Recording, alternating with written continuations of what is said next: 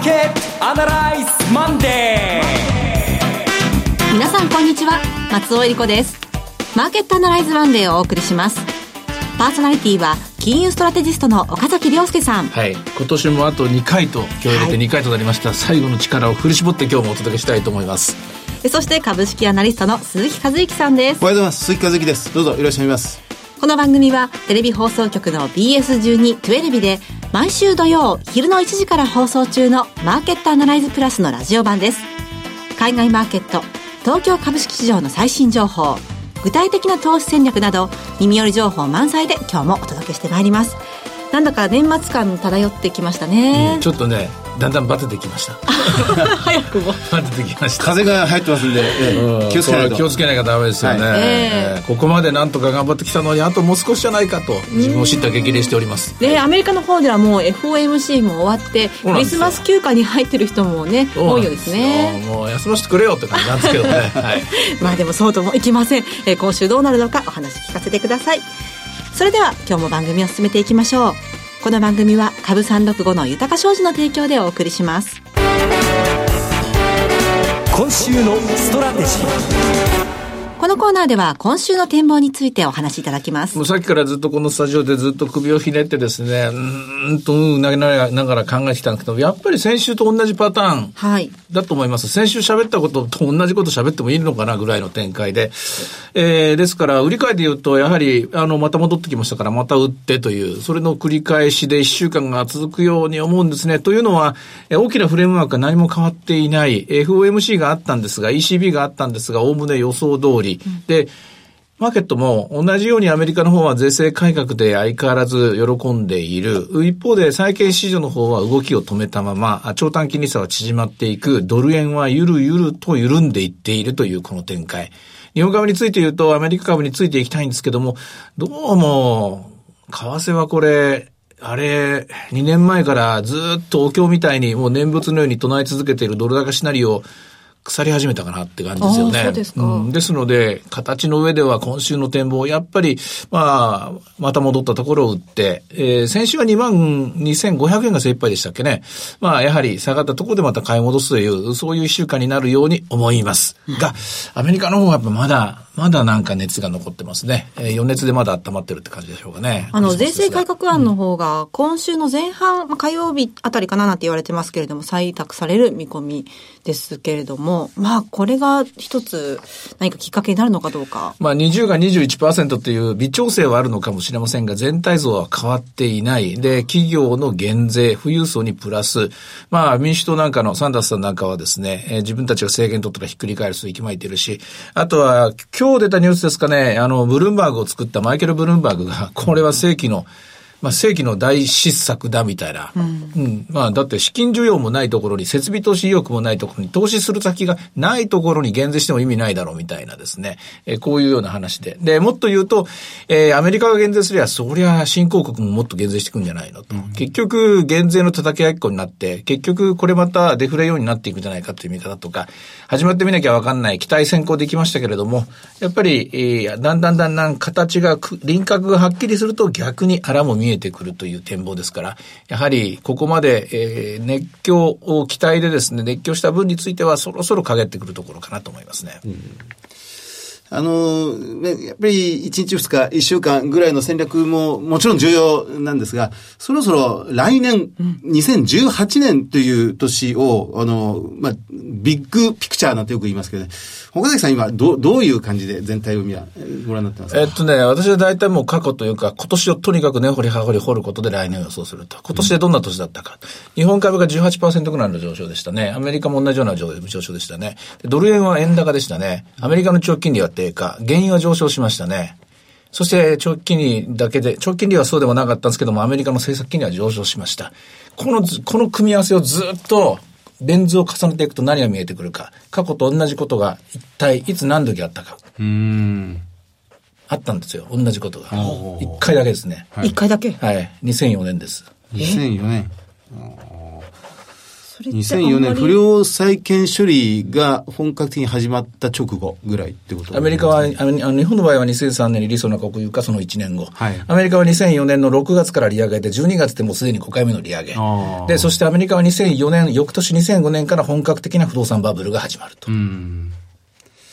なんかあまりいいお話じゃなさそうなんですけれども。いや、いい年なんていうのはそれはないですよ。だけど、アプローチの仕方、まあ、鈴木さんがあっさりともに来年どうですかっていうので、みんなそれぞれ夢みたいなことを言うかもしれないけども、私のやり方はとにかく過去に同じようなケースはなかったかあったのか、探していく、探していく、プロファイルしていく。見つかったのが2004年と2017年は非常に類似性が高かったという結論です。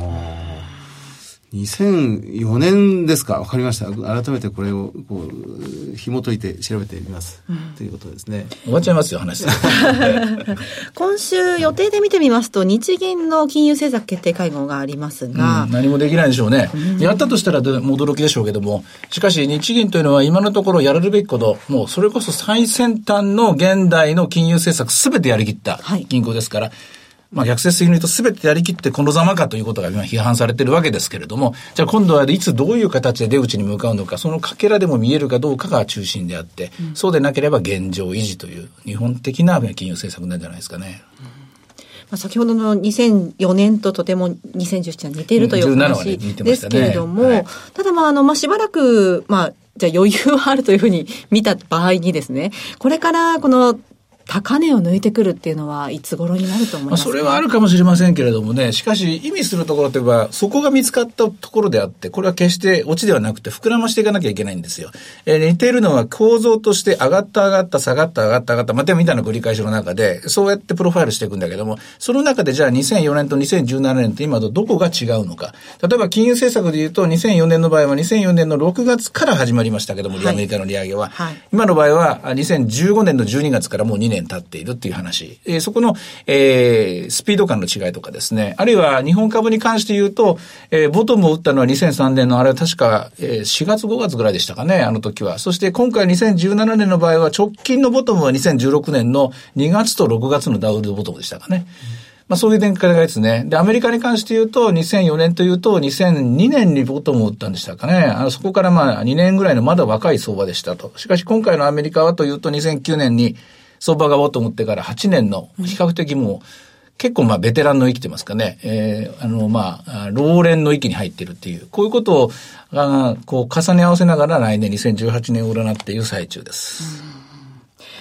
逆にこれから日本株がまあ下に触れていく場合っていうのは、それは円高でしょうね。円高。うん今回の場合は円高だと思いますね。やはりアメリカの資金需要が大して強くないということが見えてきたので、はい資金需要が強くないゆえの長期金利の上昇が鈍いということいくら政策金利で、えー引っ張っても引っ張っても風が吹いてない。まあ、あの、タコを上げる時のイメージなんですけどもね。風がずっと強いえー風であれば、タコを高く高く上がっていくと。しかし、今はいくら手元で引っ張っても引っ張っても、これが政策金利。えータコはなかなか上に上がっていかない。こういう状況。こういう状況の中で、果たしてドルはいつまで今のまあ110円台はこうカバーできるのかと言いますかね、維持できるのかっていうのが来年の展望になりそうですね。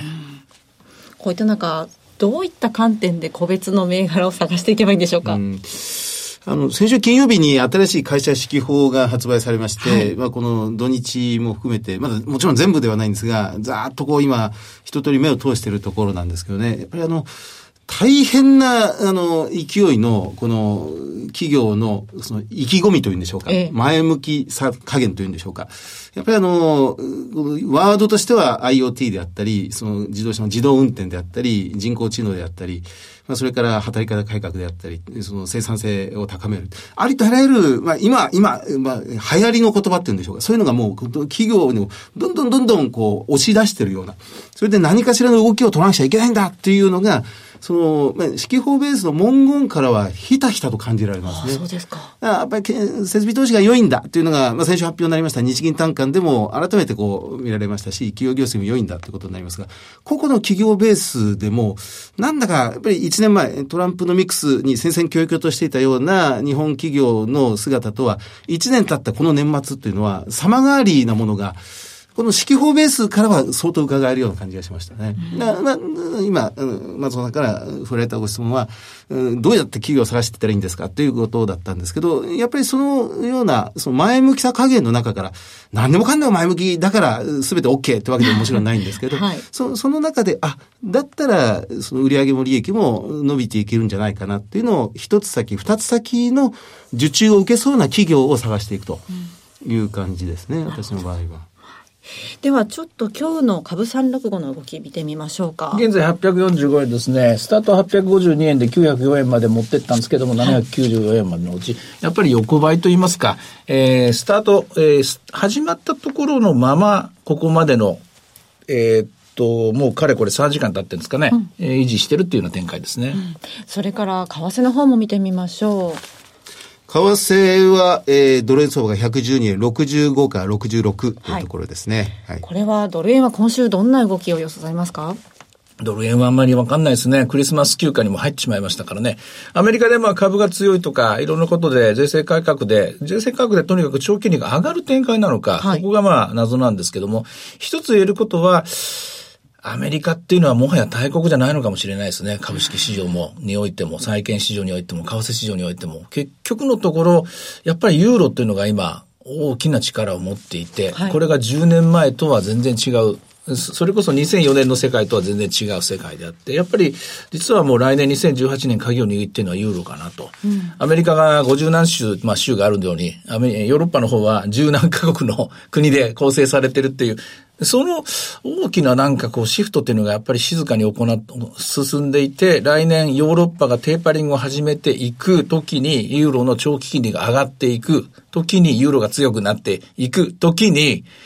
世界のお金がどう動いていくのかと。で、株式市場も、まあ、ドル高って喜ぶというよりは、ユーロ高を喜ぶ企業に本格的にシフトいくんじゃしていくんじゃないでしょうかね。はあ、ちなみに、ユーロ円ですけれども、えー、132円45銭から。これが最も安定してますね、今。結局、終わってみるとって言いますか、何でもそうなんですけども、自分たちが進んできた、振り返ってみると、大体何が起きてたかっていうのがよくわかると。はい、今年1年間最も安定的に推移したマーケットのは、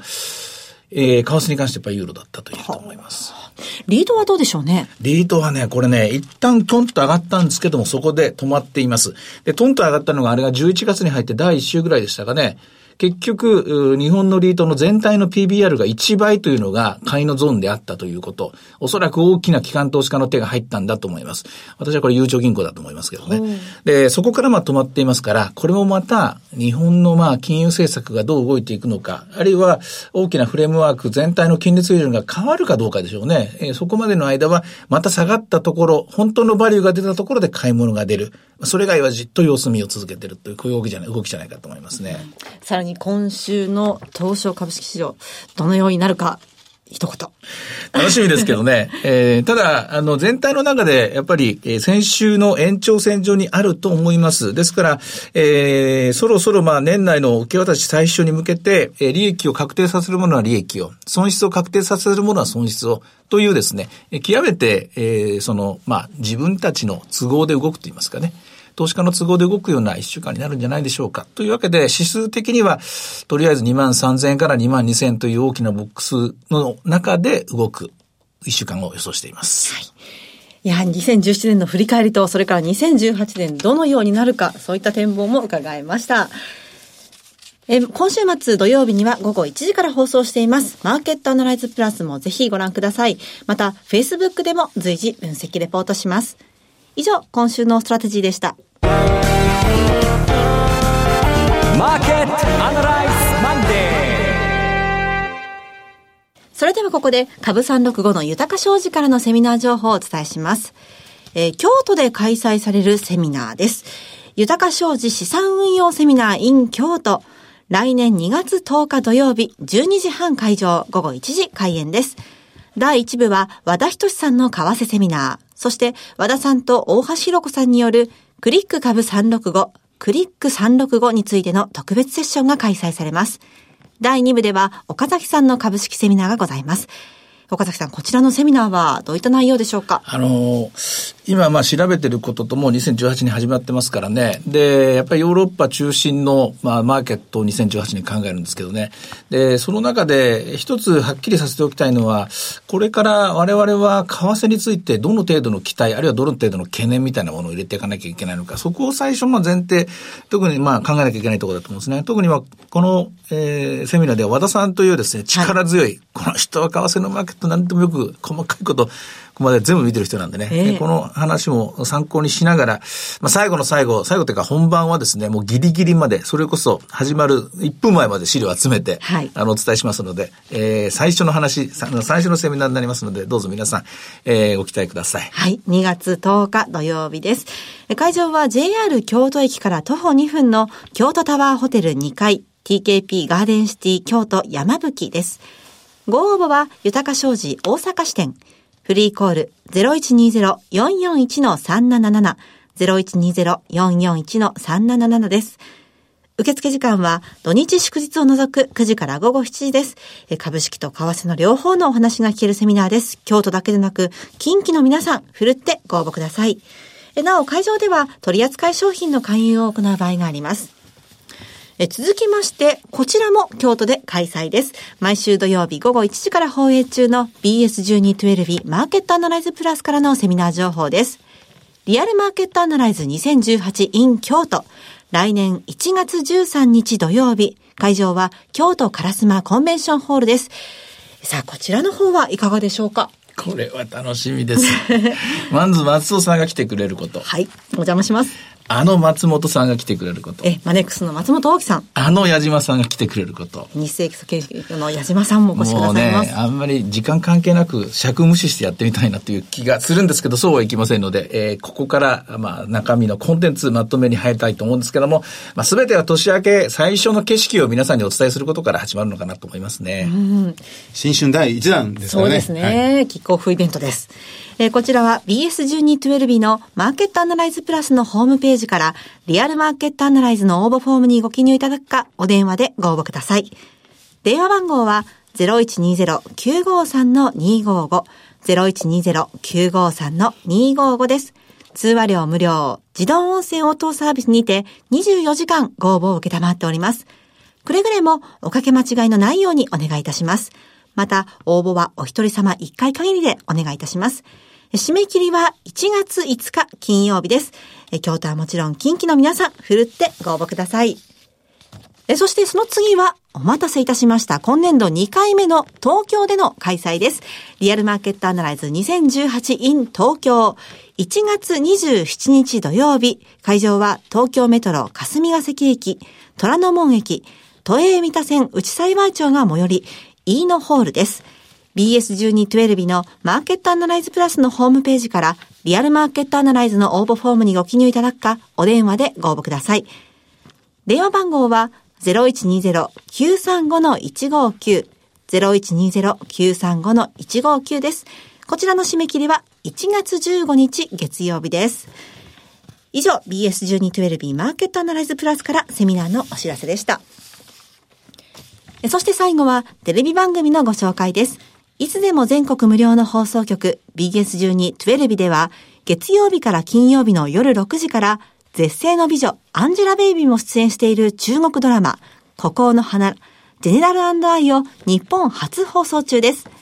中国国内では関連記事の閲覧数が16億超え、コメント数300万超え、視聴再生回数は180億 PV 超えの大人気作品です。細やかに描かれる男女の心の機微。史実に基づいた四国の壮絶な戦いとその愛を描くスペクタクル巨編です。お楽しみに。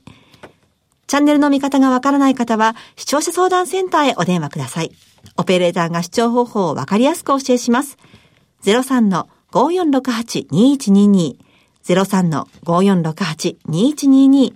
BS1212 視聴者相談センターまで。フォロワーアナライ